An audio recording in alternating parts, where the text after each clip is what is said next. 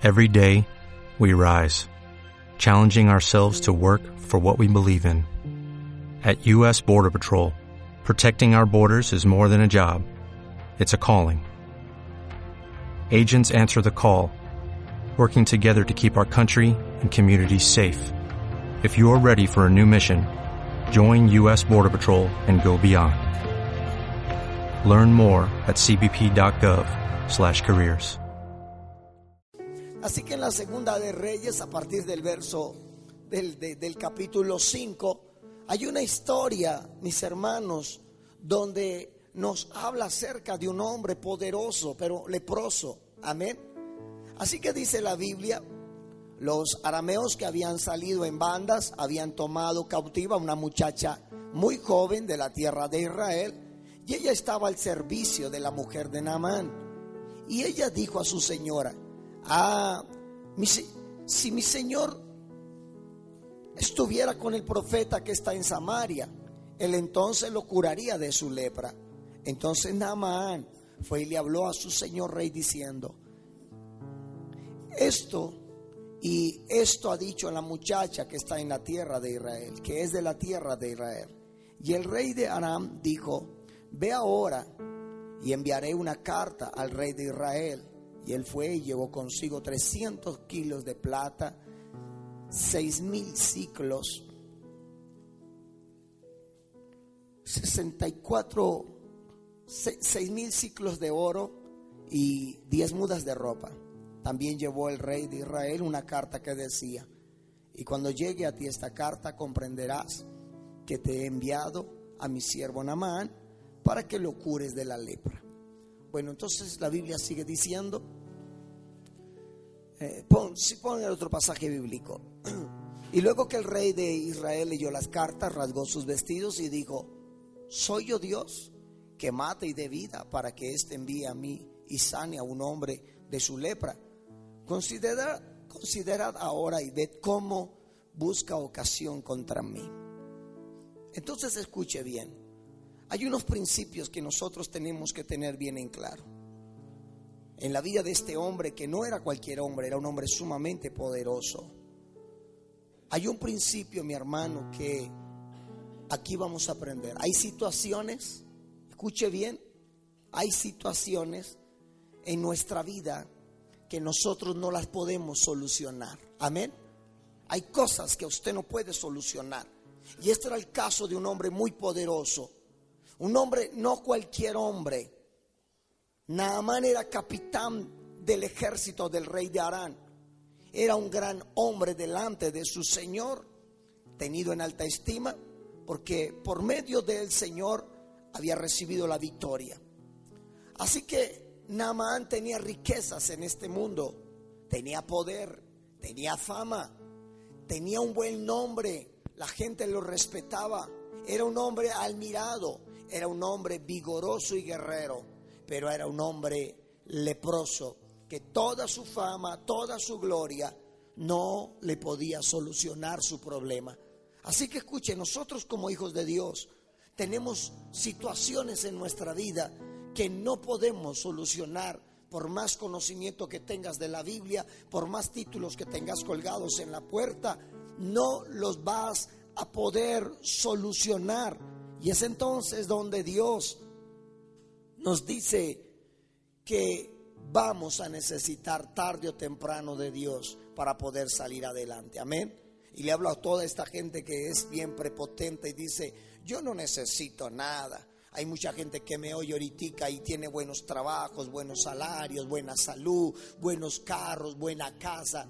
Y ellos están diciendo para sí, yo no voy a necesitar de Dios nunca. Tengo como sobrellevar un negocio, una demanda, tengo abogados, una enfermedad, tengo médicos. Pero es mentira, mi hermano. Namán era más poderoso que cualquiera en este tiempo, pero su lepra lo estaba acabando. Así que mi hermano, quiero decirle que muchas cosas en nuestras vidas hay que no podemos solucionar por nosotros mismos. Por ejemplo, tu falta de fe, tu falta de creerle a Dios, tu falta de servirle a Dios, tu entrega sincera para el Señor, un servicio dado de todo corazón. Eso no lo puedes resolver con tu propia capacidad. siempre vas a necesitar a alguien mayor y más poderoso como Jesucristo para que haga esta obra en nuestra vida. Diga gloria a Dios. Así que, al igual que Namán, nosotros siempre vamos a necesitar a alguien mayor que cualquier persona y ese es al Espíritu de Dios. Ahora hay algo, mi hermano. Hay un principio para nosotros ser bendecidos y es ponerle atención a la voz de Dios. ¿A quién oyes? No puedes tener un poquito de autoridad porque ya humillas a las personas, porque ya te enseñoreas de los demás. ¿A quién oyes tú? Escúchenme muy bien, mis hermanos.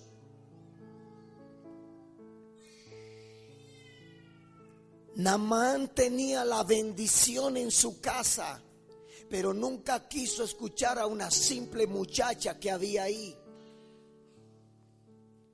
Tú tienes la bendición, la solución a tu problema delante tuyo. Pueden ser tus padres, un amigo del trabajo, una persona que te sepa aconsejar, pero la menosprecias. No la escuchas, mi hermano. La sanidad de Naamán no comenzó en una clínica de alta tecnología. No comenzó con los mejores médicos. Comenzó porque una simple muchacha habló que conocía a un profeta con el poder de Dios que haría cosas grandes. Amén. Comenzó por las palabras humildes de alguien que conocía que Dios podía hacer grandes cosas. Escúcheme la gente que me oye. No solamente en las mega iglesias hay milagros, también en nuestras iglesias hay milagros. También usted que me oye allá en su iglesita, que me oye allá en donde está su iglesia, en su vereda. También allá Dios puede hacer cosas grandes. Pero ¿sabe por qué no las hace? Porque usted menosprecia su iglesia, menosprecia a su pastor. Todos dijeran, ah, qué bueno que mi pastor fuera tal pastor y no el que tengo. ¿Qué crees? ¿Que Dios no puede usar a tu pastor para hacer cosas maravillosas? Así que a veces tus problemas no tienen solución porque menosprecias a la persona que Dios ha puesto a tu lado. Menosprecias el consejo de tu esposa. Menosprecias el consejo de tu esposo. Menosprecias la autoridad que Dios te ha dado. Y cuando tú menosprecias esa clase de bendiciones, pierdes, mis hermanos, pierde todo lo que Dios quería hacer contigo. Amén. Así que probablemente su milagro hace mucho tiempo Dios lo hubiera hecho a través de ese simple obrero que usted ve en la casa, que ve en la iglesia. Tal vez muchas veces los pastores delegamos a los hermanos ciertas autoridades y en vez de ellos ser esa persona que transmita la bendición, son esos que se enseñorean sobre los demás. ¿Sabe para qué? Para que Dios pronto te avergüence. Porque si usted no sabe, mi hermano, respetar la unción que tiene, si no sabe respetar el cargo que te dieron, el cargo que te delegaron, te tengo una mala noticia. Prepárese para que todo el mundo se ría y se burle de su vergüenza. Alguien te dio un consejo y alguien te dijo, tú lo puedes hacer, vamos, hágalo. La pregunta es, ¿lo estás haciendo bien? Lo que te mandaron tus pastores, ¿lo estás haciendo bien? La confianza que pusieron tus jefes sobre ti, ¿la estás llevando a cabo? ¿Tus jefes están orgullosos porque estás cumpliendo bien tu trabajo? No, no, no, no. Yo creo que están arrepentidos porque sin querer utilizaron a la persona menos indicada para que transmitiera ánimo, esperanza y transmitiera palabra de vida. A esta muchacha la escogió Dios, una muchacha muy humilde que delante de no cualquier hombre llegó y dijo, conozco a un profeta y si mi Señor fuera él, él le sanaría de su lepra. Escuche mis hermanos, Dios te habla por medio de tus padres, por medio de tus líderes, por medio de tus pastores, pero ¿sabe cuál es tu error? tú menosprecias el consejo. Por eso no ha pasado nada en tu vida. Y quiero decirle algo, mi hermano. Usted que está esperando un milagro, que está esperando una bendición de Dios, no la vas a comprar con tu dinero. Aquí la Biblia lo está enseñando Dice que el rey dijo, prepárenme para el rey de Israel, prepárenme para el profeta, oro, plata, prepárenme lo mejor para llevarle. Pero él se llevó una gran sorpresa, porque verdaderamente un hombre de Dios no se mueve por plata, sino por amor y obediencia al Señor. Amén. No vayas a pensar que con tu diezmo puedes sobornar a Dios.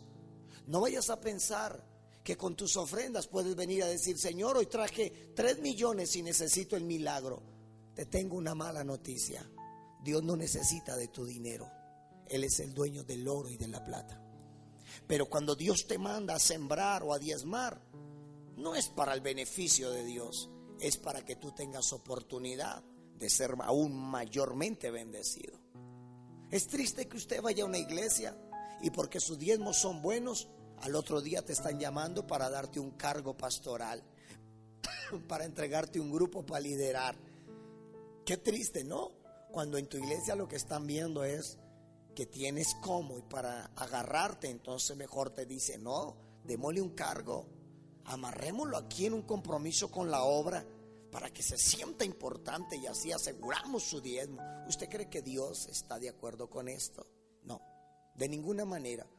Y todo el que me está escuchando, no vaya usted a pensar que con su dinero va a conmover a Dios, porque lo único que usted hace que conmueva a Dios es un corazón sincero delante de Él. Namán quería un milagro, mi hermano. Él quería una sanidad. Pero él dijo, Ortica el profeta ve esta plata y se me pone a mi servicio. Y se equivocó. Porque quien tiene el Espíritu de Dios no hace las cosas, mi hermano. Este rey estaba acostumbrado a tenerlo todo por dinero. Casas, mujeres y lo que quisiera lo tenía con dinero. Pero se equivocó. Las cosas de Dios no se obtienen con dinero. La Biblia dice que Dios da riquezas a que Él tiene. La Biblia dice, sea don de Dios que el hombre coma, beba y se sacie. Este rey, acostumbrado a tener todo por dinero, se llevó una gran sorpresa. Muchos cristianos están muy equivocados. La Biblia narra una historia en el libro de los Hechos cuando los discípulos estaban ministrando el Espíritu de Dios, que Simón Pedro sacó una bolsa de dinero y dijo, venga, dame a mí de ese poder. Los discípulos le exhortaron y por último le resultó diciendo, arrepiéntete de corazón, porque tienes un corazón sumamente podrido. Así que es lastimoso, mi hermano, que hoy día te den privilegios porque tienes buena plata, pero no, mi hermano. Un ministerio cuando es de Dios, un ministerio cuando te lo entrega Dios, no es el que el pastor te diga, hermana, yo creo que usted tiene perfil para profeta, venga, comience a profetizar. Hermano, yo creo que usted tiene perfil para la alabanza, súbase y cante. No, le voy a decir algo, los pastores no son los que imparten ni los dones ni los ministerios, es el Espíritu Santo. Y quiero que sepa que mucha gente hoy día sirve en una iglesia solamente por la posición que le dieron financieramente en que ella está, no ni porque tiene llamado de Dios y porque fue apartada por Dios, no mi hermano. Este hombre acostumbrado a tener todo por dinero se llevó una grande sorpresa. Dios no necesita nada. ¿Sabe qué era lo único que Dios necesita para que acontezca el milagro? Para que haya una sanidad, para que haya una liberación. Lo único que necesita Dios es que creas. Lo dice el libro, ¿no? De Juan. Para el que cree, todas que todas las cosas van a ser posibles, dice el Señor. Y Jesús le dijo, no te he dicho que si crees, verás la que, la gloria de Dios. Queremos un milagro.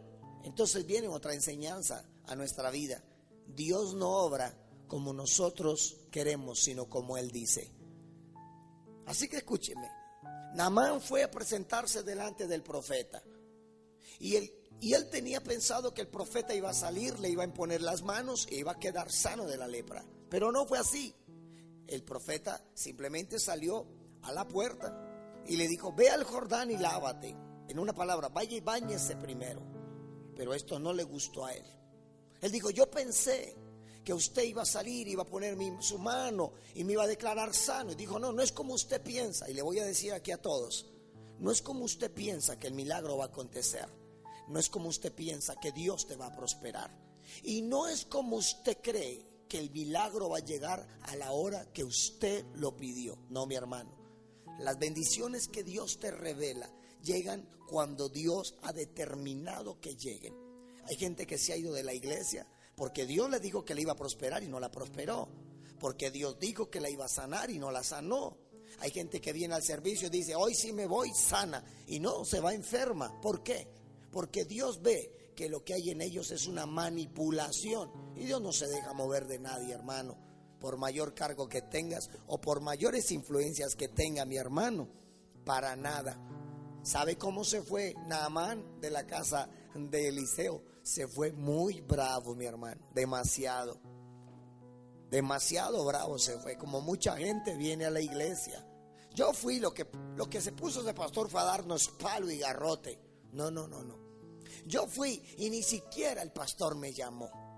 Yo fui y ni siquiera me tomaron en cuenta. Yo fui, anotaron a todos y a mí no me anotaron. Y hay gente que se va ardida en su corazón. ¿Sabe por qué?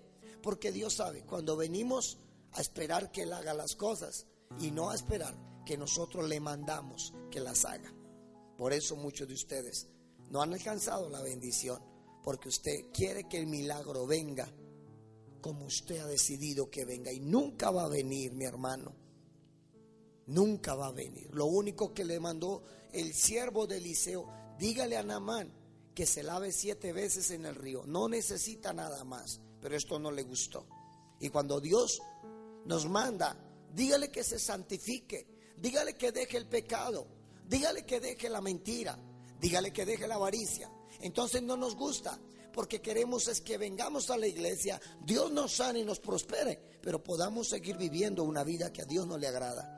Dios conoce tu corazón, por eso tus bendiciones muchas veces se estancan, porque no hay sinceridad en las cosas que le pides a Dios. Amén.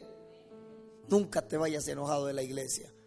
Nunca lo hagas, ni cuando ores a Dios y la respuesta no llegue, no importa. Pensaste que Dios hoy te iba a sanar y no te sanó. Dele la gloria a Dios. Las cosas van a venir cuando Él quiera. Seguro.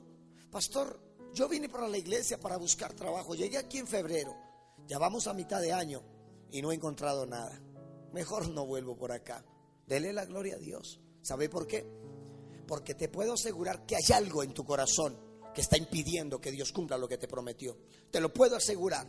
Porque tengo gente del mismo tiempo tuyo tengo gente aquí en la iglesia que entró al mismo tiempo tuyo con la bendición.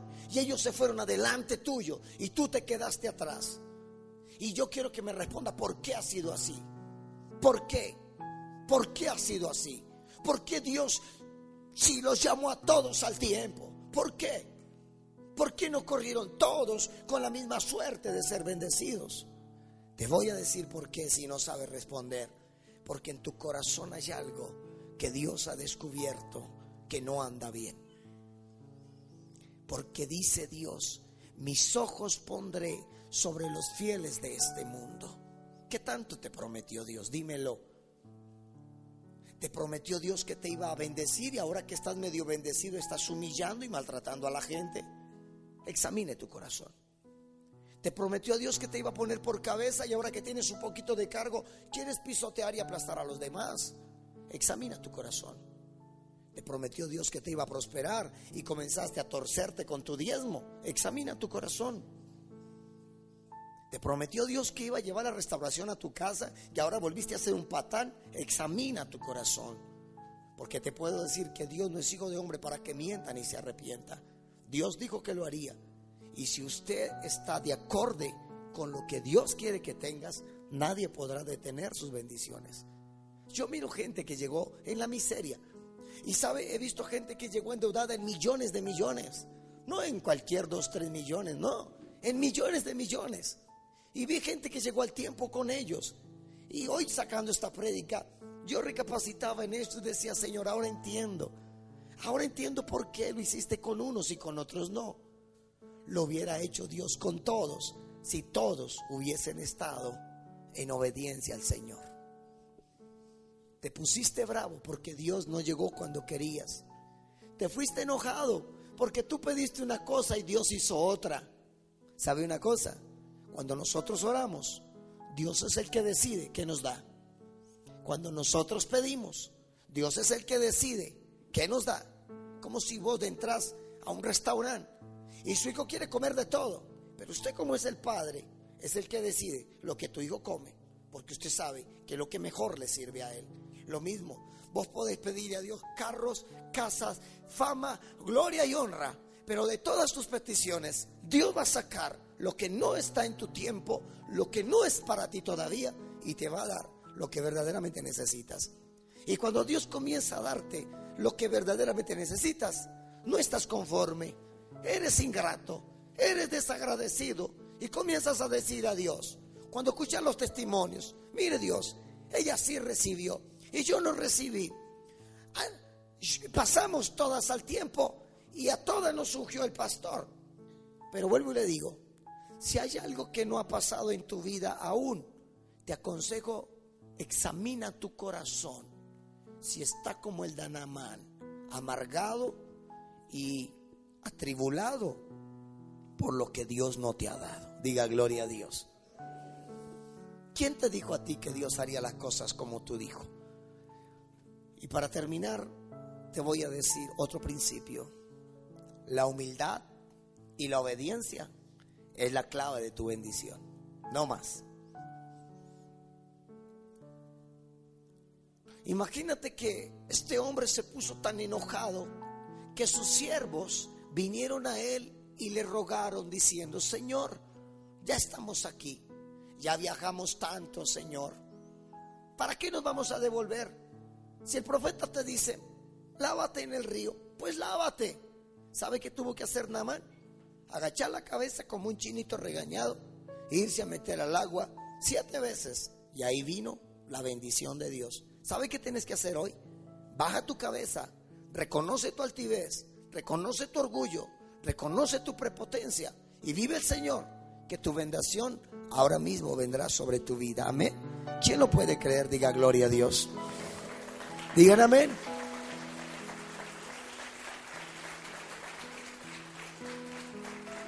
Amén. ¿Quién está necesitado del poder de Dios? ¿Quién? Eso se lo hicieron ver sus siervos a Namán. Namán estaba bravo. Cuando viene aquí, cuando vienes con un familiar y tu familiar, ay, eso a mí no, a mí yo no sentí nada. Yo, yo no vuelvo por allá. Pero sus siervos le dijeron, no, no, ya estás aquí, ¿qué importa? Lávate. Entonces Namán tuvo que reconocer necesitaba del poder de Dios, porque ni toda su plata le iba a poder resolver su problema. Así que Namán fue humilde en aceptar, mi hermano, en aceptar que él era el necesitado y no Eliseo. Escúcheme, hermano. Él tuvo que decir a la verdad, yo soy el que necesito, no es Eliseo. Y le quiero decir a la gente que amenaza con irse de sus iglesias, ay, yo me voy a ir de mi iglesia y esa iglesia va a fracasar. Le voy a decir algo. En la iglesia no pierde el pastor. En la iglesia no pierde Dios. En la iglesia cuando tú abandonas tu ministerio o los caminos, pierdes tú. Nosotros los pastores ya estamos acostumbrados a la ingratitud, a la infidelidad, al abandono al menosprecio, a la deshonra. Es nuestro pan diario de nuestro ministerio. Encontrar personas que después de estar con nosotros nos dan la espalda, se van. No importa, no importa. Dios para eso nos hizo una caparazón, para aguantar esa clase de, de dardos. Y si Dios nos preparó a nosotros, ¿cuánto más no está preparado Dios para mirar cómo la gente lo deja tirado? Así que Namán sabía que no era Eliseo el que necesitaba que él, que él se quedara, no. Eh, Namán sabía que el necesitado era él, no Eliseo. Y te voy a decir algo, usted que está aquí esta noche y usted que me está escuchando. Ustedes son los necesitados de Dios y no Dios el necesitado de ustedes. Amén. Amén. Dios no necesita nada de nosotros. Porque cuando Dios espera lo mejor de nosotros, le damos lo peor. Cuando Dios espera la fidelidad, somos infieles. cuando Dios espera la gloria y la honra y la alabanza, ni siquiera se la damos. Él ya está bien acostumbrado a estas cosas. Así que Naamán tuvo que reconocer algo. Este hombre tiene mi bendición. Este hombre está con Dios. Y yo necesito recibir esa victoria. Te voy a decir algo. No piense usted que me está escuchando que la obra de Dios va a morir, se va a estancar o se va a acabar porque usted se fue de la iglesia. De ninguna manera. ¿Sabes por qué? Porque cuando la obra es de Dios, Dios se encarga de cuidarla, de suplirla y de mantenerla. Amén. No amenaces nunca a Dios, no.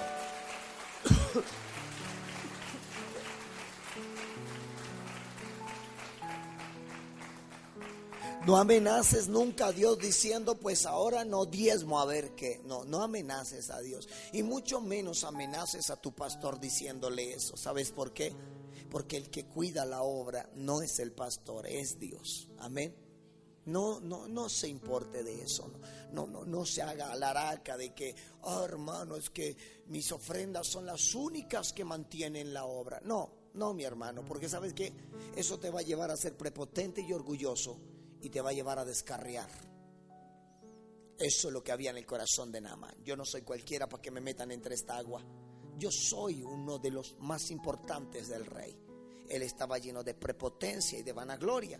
Y eso lo estaba llevando a punto de perder su bendición. Por último se humilló y recuperó la bendición que estaba perdiendo por orgulloso. Amén. Dios nunca va a perder.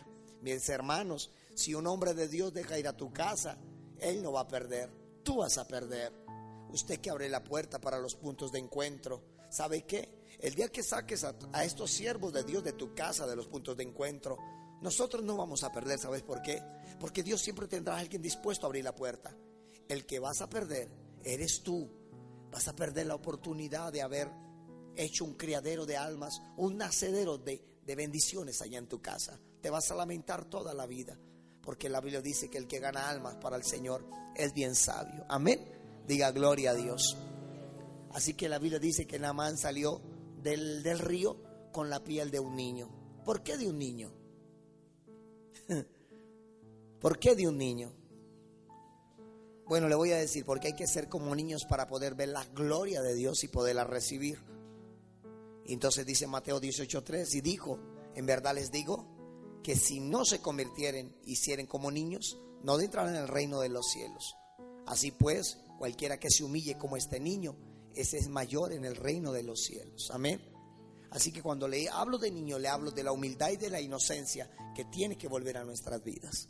Hoy usted está a punto de recibir su bendición y quiero que el orgullo, la vanagloria y la altivez no vayan a tocar la puerta de tu vida, si no lo vas a perder todo.